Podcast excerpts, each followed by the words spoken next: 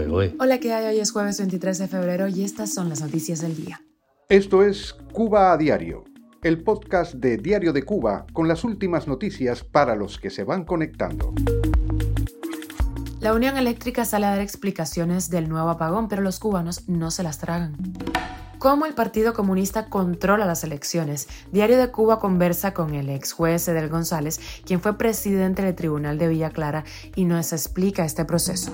Enésimo desastre cubano de Texas reporta problemas con las llamadas de voz. Liz Cuesta lo vuelve a hacer, arma otra guapería en redes sociales. Sí, soy comunista y qué, y le llueve un aluvión de críticas.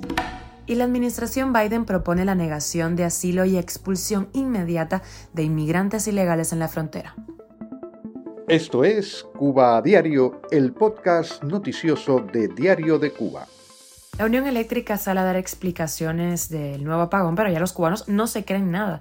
Una avería en las líneas de alta tensión ocasionó que en la tarde de este miércoles ocurriera un fallo en el sistema eléctrico nacional, el cuarto en nueve días. Esto según informó el ingeniero Alfredo López, director general de la Estatal Unión Eléctrica en el Noticiero Nacional. En la noche del miércoles el servicio estaba ya restablecido, aunque el dirigente admitió que eso no significaba que todos los clientes contaban ya con este servicio. Existe, dijo, déficit en la capacidad de generación y no se alcanza a cubrir la demanda. El miércoles fue una avería, el martes incendios forestales. Los cubanos están ya hartos de la situación y las justificaciones de las altas cargas al frente del desastre electroenergético actual.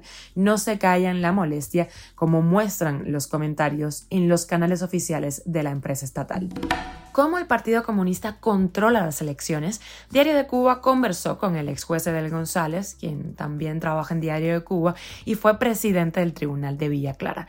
En estas reuniones, dijo, son relevantes, por ejemplo, los informes que ofrece el Ministerio de Interior sobre todo el proceso, las preocupaciones que muestran sobre cada detalle y las medidas que proponen para evitar que sean elegidos personas no confiables al sistema en el país. Si un disidente u opositor se convierte en candidato, responde de la seguridad del Estado que debía ejecutar medidas para evitar que éste asistiera a la asamblea de nominación de candidatos. Responde también el cuadro del partido que atiende la circunscripción políticamente y debía activar a la militancia para evitar la aprobación del disidente como candidato y su elección posterior. Las medidas pueden ser el cese de sus funciones, incluso aquellos miembros del MINIM, de la FARC, funcionarios del Estado que son militantes, secretarios de los núcleos del partido, etcétera, que debían incidir en el resultado, pueden responder políticamente. Cuba a diario. Enésimo desastre cubano. Texas ha reportado problemas en las llamadas de voz. El monopolio estatal empresa de telecomunicaciones de Cuba, Texas, reportó el miércoles la caída del servicio de llamadas de voz a través de la telefonía móvil, algo que numerosos cubanos residentes en varias provincias denunciaron desde horas previas en redes sociales.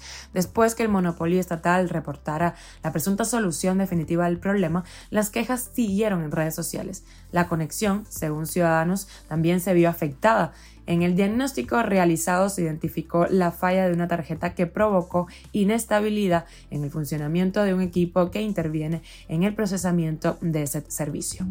Liz Cuesta lo ha vuelto a hacer. Sí, soy comunista y qué, dijo en redes sociales y esta frase por supuesto le ha costado un aluvión de críticas, todo para celebrar el manifiesto comunista. Liz, tú eres una mantenida del sistema. Cuba dejó de ser comunista hace mucho tiempo en nombre de un ideal político tienen sometido a toda una nación. Eres cómplice del delito. La justicia caerá sobre ti, tu marido, escribió Lázaro Chirino. Este es solo uno de los mensajes que se ha leído en contra de Liz Cuesta después de la exaltación de comunismo de la primera dama. Cuba a diario. La administración Biden ha propuesto la negación de asilo y expulsión inmediata de inmigrantes ilegales en la frontera.